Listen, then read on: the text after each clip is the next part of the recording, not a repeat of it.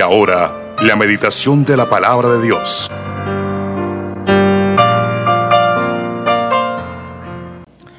Bueno, mis hermanos, nuevamente por acá para poderles compartir algo de la palabra del Señor. Yo creo que nos morimos de viejos y no alcanzamos a conocer todo lo que Dios tiene para nosotros a través de su palabra. El título para esta mañana es El sentir de Cristo. Vamos a leer en Filipenses capítulo 2, versículos del 5 al 7. Dice la palabra del Señor, haya pues en vosotros este sentir que hubo también en Cristo Jesús, el cual siendo en forma de Dios, no estimó el ser igual a Dios como cosa a que aferrarse, sino que se despojó a sí mismo, tomando forma de siervo, hecho semejante a los hombres. Amén. Haya pues. La palabra pues es como tomemos lo que está anteriormente. Pero ¿qué es lo que está anteriormente?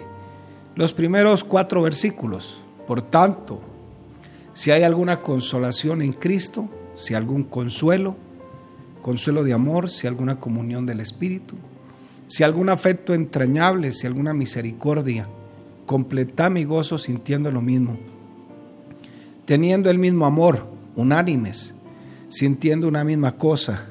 Nada hagáis por contienda, por vanagloria, antes bien con humildad, estimando cada uno a los demás como sus, sus superiores a él mismo no mirando a cada uno por lo suyo propio, sino cada cual también por lo de los otros. Amén. Eso es lo que dice el apóstol aquí. Haya pues en vosotros el sentir que hubo en Cristo Jesús. La palabra despojar que viene aquí, sino que se despojó, proviene de una palabra griega que significa eh, que Cristo se vació a sí mismo, se hizo hombre, semejante a los hombres y no es que haya dejado su deidad a un lado, porque algunos preguntan, es que si el Señor vino a la tierra, ¿quién quedó en el cielo? y lo que no saben es que la Biblia dice que Dios es omnipresente, omnipotente, eh, omnisciente y que Él es espíritu, está en todas partes. Lo que quiere decir la palabra despojo es que se hizo como un siervo, forma de siervo, semejante a los hombres no de pronto igual a los hombres, pero semejante a los hombres. Y no dejó lo que era o lo que es esencialmente que Él es Dios. La versión inglesa traduce, se hizo carente de su gloria. O sea, en otras palabras, el Señor se encarnó. Pero ¿qué quiere decir carente de su gloria? ¿Se acuerdan que allá en el monte Sinaí, todos los que se acercaban y de repente se, acercaban en el momento que la presencia de Dios estaba ahí, la gente moría. Esa era su gloria. De ahí que lo, las veces que Moisés quiso acercarse al Señor, tuvo que ponerse un velo para no ver el resplandor del Señor. Aunque tampoco lo iba a ver porque Dios es espíritu y en su esencia nadie puede ver a Dios. ¿Qué hemos visto de Dios? Lo tangible su manifestación en carne, lo que se hizo carne, en otras palabras. Pero el Señor se despojó de esa gloria para no matarnos cuando viniera aquí a la tierra. Pero no es que se la despojó, no quiere decir que la abandonó, no, Él sigue siendo Dios, en otras palabras. Como hombre en nuestro modelo ético, es eh, el modelo de la ética cristiana. El sentir de Cristo debe estar en todos aquellos que lo siguen. Tal su maestro, dicen algunos, también sus discípulos. Tal el profeta, tal los seguidores del profeta. Dice el autor sagrado, haya pues en vosotros el sentir que hubo en Cristo Jesús. Qué bueno pensar en esta mañana cuál es el sentir del Señor y cómo estás actuando como cristiano. Porque hay muchos cristianos hoy y muchos cristianos también. Pero el cristiano fiel y verdadero es el que se parece a Cristo. Es más, la medida para usted crecer es la estatura de Cristo. No es su pastor, no es el líder de la iglesia. De pronto puede ser un buen modelo, un buen ejemplo, pero al final somos seres humanos y si usted se detalla muy bien, en cualquier momento podemos decepcionar a alguna persona.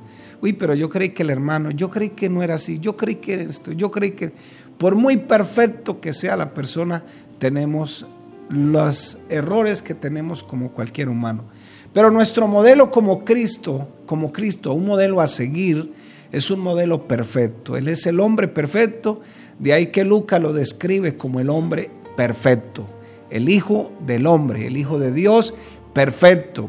No se equivocó en nada, en absolutamente nada. Todo fue perfecto. Por eso se le llama el postrer Adán, porque el primer Adán nos decepcionó totalmente eh, cayó en pecado, no hizo las cosas como Dios las había enviado, aunque Dios quería que ese modelo fuera como el modelo de Cristo, pero Adán no cumplió.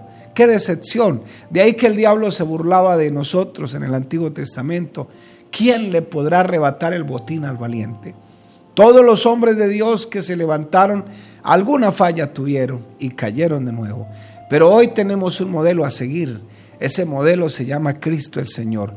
Ni siquiera el apóstol aquí nos dice que Jesús como Dios, sino Cristo. Haya en vosotros el sentir que también hubo en Cristo Jesús. No se le olvide que la palabra Cristo es una traducción de la palabra Mesías. Mesías es el enviado, es Dios hecho hombre, es el enviado a representar la palabra, a representarnos a nosotros como Dios. Entonces dice Juan 13, 15, porque ejemplo os he dado para que como yo os he hecho, vosotros también hagáis. Ese es el sentir que hay en Cristo Señor. ¿Cuál es el primer sentir que debe haber en nosotros? Primero, actuar con mansedumbre. Lucas 22, 42 dice, Padre, si quieres, pasa de mí esta copa, pero no se haga mi voluntad sino la tuya. La palabra copa es una palabra eh, en este momento está relacionada con, una, con los sufrimientos que iba a padecer. Y puede ser que en este momento estés pasando sufrimientos, estés pasando luchas, estés pasando muchas pruebas en este momento. Pero la mansedumbre te ayudará a someterse a la voluntad divina.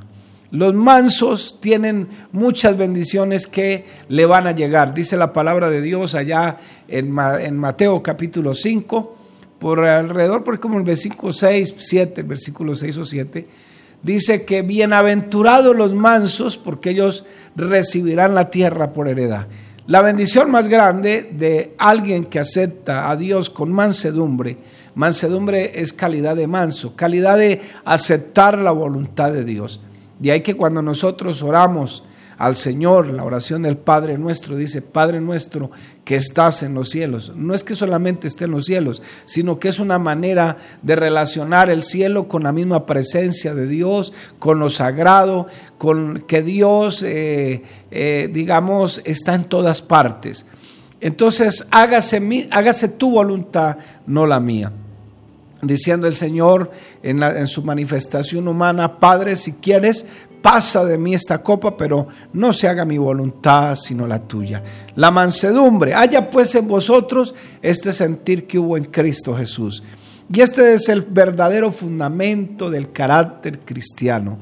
Deseosos de gustar, eh, deseosos de poder hacer la voluntad de Dios, buscando la la voluntad de Dios, no nuestra, buscando siempre someternos a la voluntad divina. De ahí que el mismo apóstol Pablo, escribiéndole a los de Roma, allá en el capítulo 12, dice que la voluntad de Dios es agradable y es perfecta. Juan 5:30 dice, no puedo yo, no puedo hacer, perdón, no puedo yo hacer nada por mí mismo.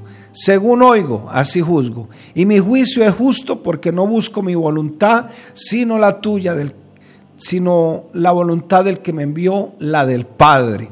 Entonces, acuérdese que estamos hablando de Jesucristo como hombre.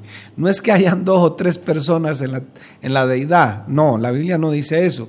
Estamos hablando de Cristo como hombre, el que se despojó, el que siendo en forma de Dios no tuvo por usurpación ser igual a Dios como cosa que aferrarse. Entonces, no tenía necesidad, pero lo hizo por usted y lo hizo por mí. Fue obediente hasta la muerte, dice la palabra, y muerte de cruz. Y aunque oró al Señor, aunque como hombre oró, porque el mismo Salmo dice que ante mí se doblará toda carne. Y él en ese momento estaba en una manifestación de carne, estaba el verbo se hizo carne. Y estaba orando como ser humano, sentía angustia, sintió sed, sintió dolor, sintió que se que quedó solo en algún momento, porque ni aun sus propios amigos, los que estuvieron con, él en esos tres años de ministerio, estaban por ahí. Ni aquel Pedro que dijo, Señor, si es necesario, me hago quitar la vida, pero usted no se queda solo, pero lo abandonó a la última, se, lo abandonó y el Señor le pronosticó, me vas a negar tres veces. Por eso el Señor le pregunta, Pedro, ¿me ama? Y le pregunta tres veces. Y quizás sea la misma pregunta para nosotros en esta mañana. Romanos 15.3 dice, porque ni aun Cristo se agradó a sí mismo, antes bien como está escrito, los vituperios de los que vituperaba, vituperaban perdón, cayeron sobre mí. Sometámonos a Dios en esta mañana. La mansedumbre es una virtud que está dentro de las bienaventuranzas. ¿Sabe cuál es la felicidad del hombre? El verdadero gozo del hombre es encontrar la razón de su existencia. Y cuando tú y yo obedecemos a Dios, estamos encontrando la razón de nuestro existir. Haya pues en vosotros el sentir que hubo en Cristo Jesús. Y una de esas virtudes es la mansedumbre. Mansos y humildes de corazón Sabe que la mansedumbre y la humildad no hay cursos, no hay cursos. Ojalá hubiese un curso. El único curso que, que, usted puede tomar es cuando usted es bien íntimo con Dios. Cuando somos bien íntimos con Dios, aprendemos a tener el sentir de Cristo Jesús. Segundo, otro sentir, su consagración. Yo tengo una frase, quizás trillada, ¿no? Dice, mi consagración dependerá de cuánto me involucre yo en la obra de Dios. Si no te involucras, es más, ni siquiera oprimes el dedito para compartir aquí, no te estás involucrando. Si no oras por la iglesia, no te estás involucrando. Si no le hablas a alguien a Cristo, no te estás involucrando. Si no asistes regularmente a los cultos, no te estás involucrando. Entonces tu consagración va a estar en un hilo, va a estar así como en esa balanza de las emociones y los sentimientos. No siento, no siento, no siento siento, no siento y no haces porque no sientes. Entonces todo lo haces porque sientes o no sientes, pero es que la vida cristiana se vive por convicciones, no por sentimientos. Eh, el Señor nos manda que estemos orando en comunión. Entonces mi consagración dependerá de cuánto me involucre yo en la obra de Dios. ¿Por qué lo digo? Eh, entonces Lucas 2.49 dice, entonces Él les dijo, ¿por qué me buscáis? ¿No sabíais que en los negocios de mi Padre me es necesario estar? Dice la misma palabra, no proveáis para la carne. A veces cuando le damos esas largas a la carne, a nuestros sentimientos, a nuestras emociones, es porque le estamos alimentando ese tigre que está ahí. Y lo estamos alimentando. ¿Cuál gana? Pues el que más alimentado esté. Te pones a ver redes sociales en vez de ver la gracia de Dios. Te pones a creer todo, eh, todos los problemas. Hay gente que es hasta psicosomática. Perdóneme que se lo diga, pero ¿qué quiere decir eso? Que escuchan un problema y parece que estuvieran viviéndolo ellos. Ellos son psicosomáticos, se enferma fácil. Entonces, ¿qué haces metidos en las redes sociales escuchando noticias falsas, escuchando noticias nefastas? ¿Por qué más bien no te metes en esta gracia? Los asuntos de su padre, dice aquí la palabra, eran cuestión de importancia en el mundo. Estaba plenamente dedicado a hacer la, obra del Señor. Juan 4:34 dice, Jesús le dijo, mi comida es que haga la voluntad del que me envió y que acabe su obra. Qué privilegio, qué privilegio poder servirle al Señor, ser colaboradores juntamente con ellos. ¿Estás involucrado en la obra de Dios? Eso es consagración. Consagración no es que a toda hora, no estoy diciendo que dejes de orar, de ayunar, de leer la Biblia, que a toda hora estés orando, ayunando de rodillas. Es que así es que estoy consagrado. Así, no, te consagras cuando tú te involucras en la obra del Señor. ¿Qué hay que hacer, pastor? Eh, pastor, ¿será que puedo visitar? Pastor, ¿será que puedo hablar? Ser pastor, ¿será que puedo compartir? Esto, lo otro. ¿Qué hay que hacer en la iglesia? Pero tú no te involucras viniendo cada tres meses a la iglesia o cuando tienes problemas solamente. No, qué bueno, consagra tu vida al Señor. Ese es el sentir que hubo en Cristo Jesús. Tercero, humildad. Mateo 11, 29 dice, lleva mi yugo sobre vosotros, aprended de mí que soy manso y humilde de corazón y hallaréis descanso para vuestras almas. La palabra alma se relaciona con las emociones y el sentimiento. Entonces aprendan de mí que soy manso y humilde y hallaréis descanso para vuestros estados emocionales. Tantos depresivos que hay en este momento, tanta gente que está en depresión pero no hemos aprendido del maestro. Y la humildad, no hay cursos de humildad, vuelvo y le repito, no hay curso, cursos de humildad. Él era humilde, era manso, pero no menso.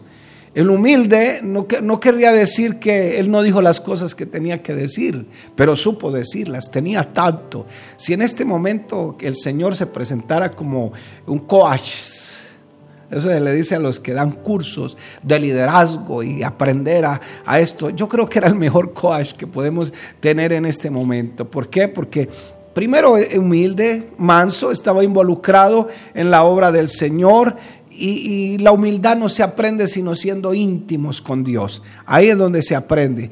Allí es donde eh, nosotros podemos demostrar realmente lo que tenemos dentro del alma. Usted le echa tierra a un vaso con agua y la deja un rato, ella se asienta, pero la revuelve, vuelve otra vez y sale. Así es la vida de muchos. Lo único que está es la arenita sentada ahí. Cualquier cosita lo sacude y automáticamente, pero el Señor tenía tacto. Por eso el Señor cuando tenía que decir las cosas y había mucho peligro, y, quería producir un efecto, por eso se le llama el efecto parabólico, entonces hablaba en parábolas. Y la gente quedaba más, ¿qué será eso que dijo el Señor? Que una semilla pequeñita y que después se convirtió en un árbol y que era una hortaliza y que los pájaros y todo eso. Y la gente quedaba pensando, se quedaba pensando.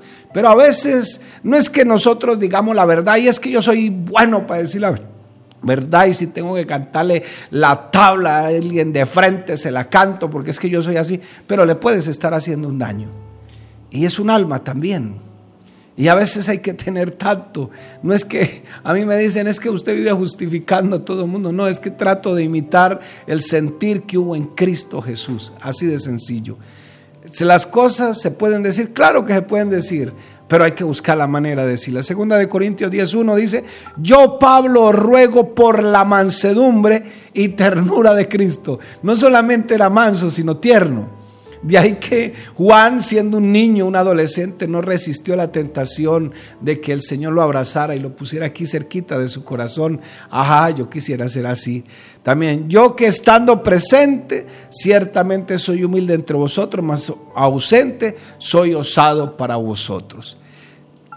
Estaba rogando por la mansedumbre y la ternura que tenía Cristo para que también lo impartiera en los corintios. Tal vez no eran tan humildes tal vez no eran tan tiernos. Filipenses 2.7 dice, sino que se despojó a sí mismo tomando forma de siervo.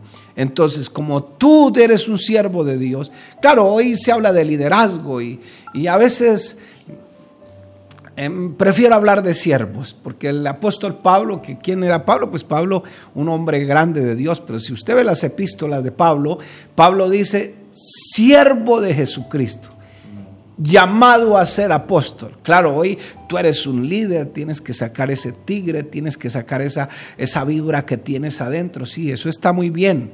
Pero ante todo, eres un siervo. Eres un siervo. Un siervo está sujeto a su Señor. No está sujeto al pastor, sino al Señor. Está sujeto a su Señor. que se despojó a sí mismo tomando forma de siervo, hecho semejante a los hombres, y haya pues en vosotros los mismos sentimientos que hubo en Cristo Jesús. Y mírenlo, uno, el resultado de todo eso, Salmo 25, 9, encaminará a los humildes por el juicio y enseñará a los mansos su carrera. Oiga, qué bendición. Y esto es una promesa para los que tienen el mismo sentir que tiene Cristo. Isaías 29, 19 dice, entonces los humildes crecerán con alegría en Jehová.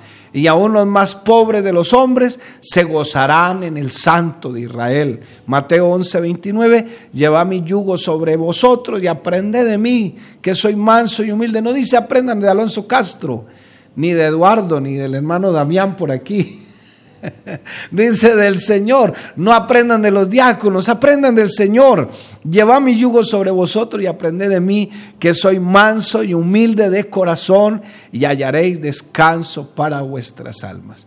¿Quieres descansar en esta mañana esos estados depresivos emocionales que te están llevando y que se han convertido en un trauma? Sea humilde. Descanse en el Señor lleve este yugo que no pesa tanto. Otro sentir que tuvo Cristo Jesús, la oración. Cristo fue la persona más ocupada en la tierra orando. Y, no solamente orando, sino ocupada en todos los quehaceres como, como en ese ministerio, pero siempre tuvo tiempo para orar. Lucas 16, 12 dice, en aquellos días fue al monte a orar y pasó la noche orando.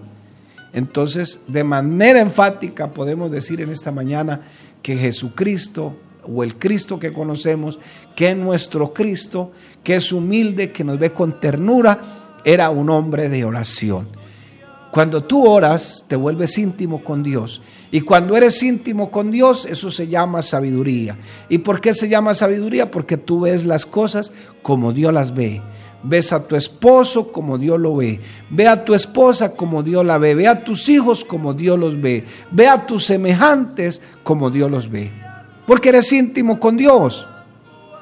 Hebreos 5, del 7 al 9 dice, y en Cristo, y Cristo, en los días de su carne, ofreciendo ruegos y súplicas con gran amor y clamor y lágrimas al que podía librar de la muerte, fue oído a causa de su temor reverente.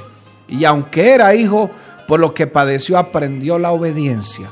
Y habiendo sido perfeccionado, vino a ser autor de eterna salvación para los que le obedecen. En los días de su carne, suplicó, rogó, oró, lloró y no es porque Dios no sepa tus necesidades, pero a veces Dios quiere que ores. Eh, aquella mujer, Marta y María, estaban orando y orando y orando y hasta le mandaron razón al Señor. Señor, tu amigo, el que tú vienes a visitar aquí, que vienes y almuerzas pollito con él y todo eso, está que se muere. Y a los cuatro días vino. Y es que el Señor a veces quiere que oremos. ¿Qué pasa cuando oramos? Oramos, lloramos y cuando nosotros derramamos nuestras lágrimas delante de la presencia de Dios, no es para que Dios no, nos oiga, porque ya Él nos oye. Sencillamente es para que nosotros lavemos ese veneno que tenemos ahí en nuestra vida. Llorar, llorar, llorar y orar. A veces nosotros queremos algo, pero Dios quiere algo mejor, lo mejor de lo mejor. A veces estamos orando por algo, ellos estaban orando por una sanidad y Dios les proveyó fue una resurrección, porque Dios siempre tiene lo mejor para nosotros. Quinto, haya pues vosotros el sentir que hubo en Cristo Jesús.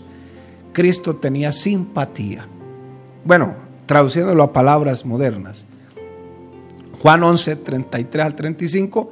Jesús entonces al verla llorando y a los judíos que lo acompañaban también llorando, se estremeció en espíritu y se conmovió y dijo, ¿dónde le pusiste? Le dijeron, Señor, ven y ve. Y Jesús lloró. Vio a Marta llorando, a María llorando, también él lloró. Lucas 19, 41, y cuando llegó cerca de la ciudad al verla, lloró sobre ella. Oró, lloró por la ciudad. Cuando él contempló la ciudad, lloró sobre ella. Hebreos 4:15 dice, porque no tenemos un sumo sacerdote que no pueda compadecerse de nuestras debilidades, sino uno que fue tentado en todo según nuestra semejanza, pero sin pecado. Yo creo que mi hermano que nosotros sí tenemos un modelo a seguir. Tenemos un modelo. Ese es nuestro modelo ético. Y ese es el modelo que tú debes mostrarle a tus hijos, a tus amigos. No es que siga Cristo, es que tú eres la iglesia y tú eres lo visible de Cristo en este mundo. ¿Tienes errores? Claro que tenemos errores. Y quizás de 100 antes de conocer al Señor, ahora cometemos 20. Seguimos cometiendo algunos. Pero tenemos que esforzarnos para tener el mismo sentir que tuvo Cristo Jesús cuando vino a este mundo. Se despojó de su gloria. Por ahí hay un dicho que dice, dele un poquito de poder a alguien y vas a saber quién es. Y vas a empezar a ver su arrogancia, qué sé yo. Pero si esa persona tiene el mismo sentir, los mismos sentimientos de Cristo, no importa el cargo que le pongan, no importa los millones que se esté ganando, no importa si Dios lo ha prosperado, sigue siendo la misma persona. Pero qué difícil es, qué triste es cuando empezamos a quitar la mirada del Señor y a ponerla en otra parte. ¿Sabe que se le acercó un joven al Señor y le dice, Señor, el primero le dice, Maestro bueno. Y entonces, ¿por qué me llamas bueno? Y esto me demuestra a mí que solamente hay uno solo bueno, el Señor. ¿Por qué me llamas bueno? Señor, ¿qué de, ¿qué de hacer para heredar la vida eterna? Guarda los mandamientos. Claro, Señor, desde pequeño los he guardado. Pero te falta una sola cosa. ¿Por qué no vendes tus posesiones y la a los pobres? Y dice la palabra que el muchacho se quedó con tristeza. Pero ¿qué ocurrió realmente? Lo que ocurrió es que el muchacho, aparte de la ley de Dios, tenía otro Dios. Aparte del Dios de la Biblia, tenía otro Dios. Estaba poniendo la mirada en otra cosa. Y puede ser que hoy estés desanimado, no quieras volver a la iglesia. Alguien te desanimó, alguien te dijo, pero tu mirada es en el Señor. Tu modelo ético, donde debes poner tus mismos sentimientos, es en el Señor ahí. Haya pues en vosotros el mismo sentir que hubo en Cristo Jesús. Dios les bendiga, mis hermanos.